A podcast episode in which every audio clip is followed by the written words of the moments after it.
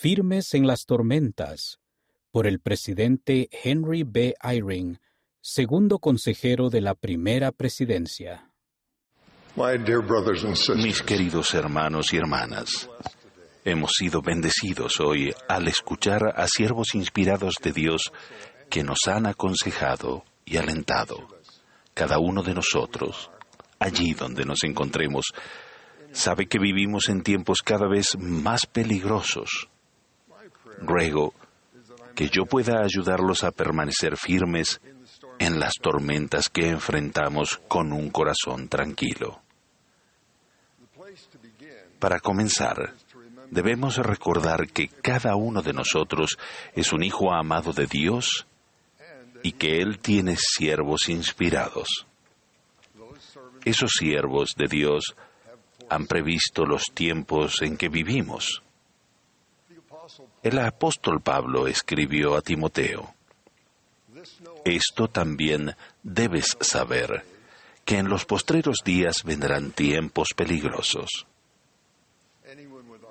Todo el que tenga ojos para ver las señales de los tiempos y oídos para oír las palabras de los profetas, sabe que eso es verdad. Los peligros que representan los mayores riesgos provienen de las fuerzas del mal, las cuales están en aumento. Y por eso se va a volver más difícil y no más fácil honrar los convenios que debemos hacer y guardar para vivir el Evangelio de Jesucristo. Para quienes estamos preocupados tanto por nosotros mismos como por nuestros seres queridos, hay esperanza en la promesa que nos ha hecho Dios de contar con un lugar seguro en medio de las tormentas futuras. Esta es una descripción de ese lugar, descrito reiteradamente por los profetas vivientes. Por ejemplo, como figura en el libro de Mormón, un padre inspirado y cariñoso les enseñó a sus hijos cómo debían fortalecerse para permanecer firmes en las tormentas que enfrentarían cuando les dijo, y ahora bien, recordad, hijos míos, recordad que es sobre la roca de nuestro Redentor, el cual es Cristo, el Hijo de Dios, donde debéis establecer vuestro fundamento para que cuando el diablo lance sus impetuosos vientos, sí, sus dardos en el torbellino, sí, cuando todo su granizo y furiosa tormenta os azoten, esto no tenga poder para arrastraros al abismo de miseria y angustia sin fin. A causa de la roca sobre la cual estáis edificados, que es un fundamento seguro sobre el cual, si los hombres edifican, no caerán. La miseria y la angustia sin fin de las que él hablaba son los espantosos efectos de los pecados si no nos arrepentimos completamente de ellos. Las tormentas que se intensifican son las tentaciones y los ataques crecientes de Satanás. Nunca había sido tan importante como ahora comprender la forma de edificar sobre ese fundamento seguro. Para mí, no hay mejor lugar donde aprender sobre esa forma de edificar que en el último sermón del rey Benjamín que también se encuentra en el libro de Mormón. Las palabras proféticas del rey Benjamín se aplican a nosotros en la actualidad.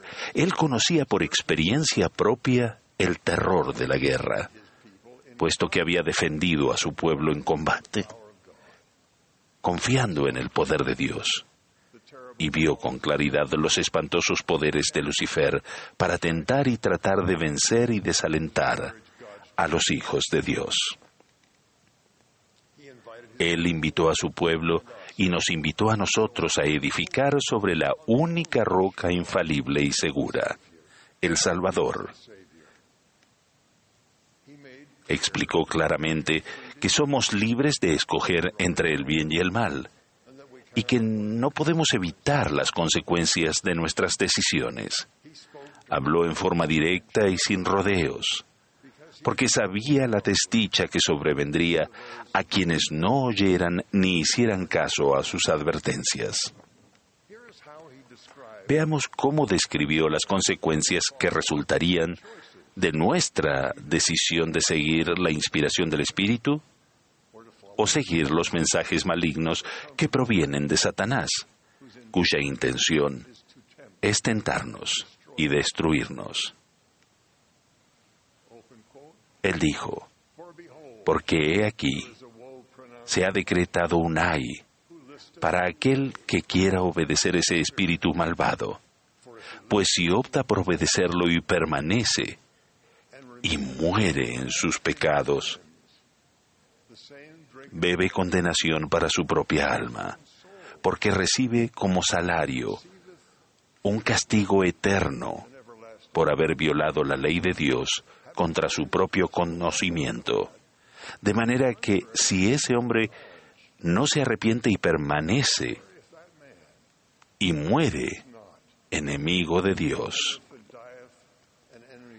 las demandas de la divina justicia despiertan en su alma inmortal un vivo sentimiento de su propia culpa, que lo hace retroceder de la presencia del Señor y le llena el pecho de culpa, dolor y angustia, que es como un fuego inextinguible, cuya llama asciende para siempre jamás. El rey Benjamín continuó diciendo, Oh todos vosotros, ancianos, y también vosotros, jóvenes, y vosotros, niños, que podéis entender mis palabras, porque os he hablado claramente para que podáis entender. Os ruego que despertéis el recuerdo de la terrible situación de aquellos que han caído en transgresión. Para mí, el poder de esa exhortación a arrepentirse hace que me imagine la ocasión que ciertamente acontecerá en la que ustedes y yo comparezcamos ante el Salvador después de esta vida. Deseamos de todo corazón no retroceder, sino elevar la mirada hacia Él, verlo sonreír y escucharlo decir, Bien, buen siervo y fiel. Entra. El rey Benjamín deja claro cómo podemos obtener la esperanza de escuchar esas palabras si hallamos la forma en esta vida de cambiar nuestro estado natural mediante la expiación de Jesucristo.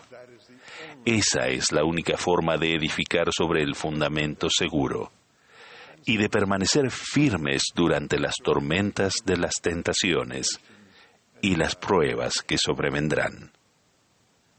El rey Benjamín describe ese cambio en nuestro estado natural con una hermosa metáfora que me conmueve, de la que se han valido los profetas desde hace miles de años y el Señor mismo cuando dijo que debemos volvernos como un niño, como un niño pequeñito. Para algunas personas eso no será fácil de aceptar. La mayoría de nosotros deseamos ser fuertes y quizás consideremos que ser como un niño significa ser débiles. Muchos padres esperan el día en que sus hijos actúen de forma menos infantil, pero el rey Benjamín, que comprendía tan bien como cualquier ser mortal lo que significaba ser un hombre fuerte y valiente, deja claro que ser como un niño no es ser infantil, sino que es ser como el Salvador, quien en oración pidió a su Padre fortaleza para poder hacer la voluntad de Él y expiar los pecados de todos los hijos de su Padre. Y así lo hizo nuestro estado natural tiene que cambiar para volvernos como un niño y adquirir la fortaleza que debemos tener para permanecer firmes y en paz en tiempos peligrosos. La siguiente es la conmovedora descripción que hizo el rey Benjamín de cómo llega ese cambio. Cuando dijo, porque el hombre natural es enemigo de Dios y lo ha sido desde la caída de Adán y lo será para siempre jamás, a menos que se someta al influjo del Santo Espíritu y se despoje del hombre natural y se haga santo por la expiación de Cristo el Señor y se vuelva como un niño, sumiso, manso, humilde, paciente, lleno de amor y dispuesto a someterse a cuanto el Señor juzgue conveniente infligir sobre él, tal como un niño se somete a su padre. Obtenemos ese cambio al hacer convenios con Dios y renovarlos, lo cual trae el poder de la expiación de Cristo para permitir una transformación en nuestro corazón. Podemos sentirlo cada vez que participamos de la Santa Cena. Efectuamos una ordenanza en el templo por un antepasado que ha fallecido. Testificamos como testigos del Salvador o cuidamos a alguna persona necesitada como discípulos de Cristo por medio de esas experiencias, con el tiempo nos volvemos como un niño en nuestra capacidad de amar y obedecer. Y llegamos a encontrarnos sobre el fundamento seguro. Nuestra fe en Jesucristo nos lleva al arrepentimiento y a guardar sus mandamientos.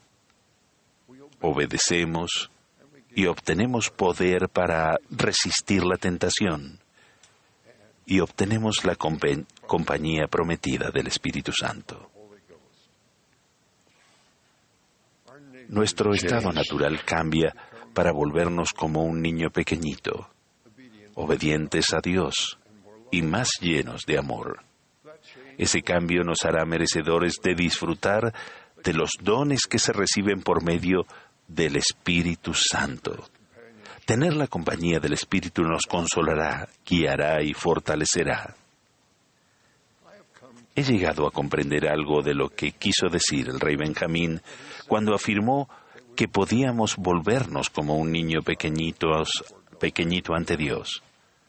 Por experiencia, he aprendido que el Espíritu Santo habla muy a menudo con una voz apacible, que se percibe con mayor facilidad cuando el corazón de la persona es manso y sumiso, como el de un niño.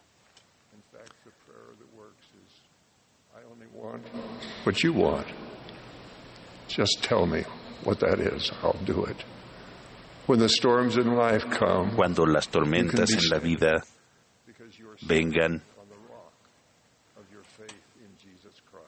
el estar eh, ustedes pueden permanecer firmes porque se encuentran sobre la roca de su fe en Jesucristo. Esa fe los conducirá al arrepentimiento diario, a guardar los convenios constantemente. Entonces, siempre se acordarán de Él y en medio de las tormentas de odio e iniquidad se sentirán firmes y se sentirán esperanzados y aún más se encontrarán extendiendo la mano para llevar a otras personas a la seguridad de, esa roca con ustedes. La fe en Jesucristo siempre conduce a una mayor esperanza y a sentir caridad por lo demás, la cual es el amor puro de Cristo. Les testifico solemnemente que el Señor Jesucristo les ha hecho esta invitación venid a mí. Él los invita por amor a ustedes y a sus seres queridos, a venir a Él para obtener paz en esta vida y vida eterna en el mundo venidero. Él conoce perfectamente las tormentas que ustedes enfrentarán en su probación como parte del plan de felicidad. Les suplico que acepten la invitación del Salvador. Acepten su ayuda como un niño manso y amoroso. Hagan y guarden los convenios que Él ofrece en la Iglesia de Jesucristo de los Santos de los últimos días. Esos convenios los fortalecerán. El Salvador conoce las tormentas y los lugares seguros en el camino que conduce a casa. A Él, a nuestro Padre Celestial. Él conoce el camino. Él es el camino. Y de ello testifico en el nombre de Jesucristo. Amén.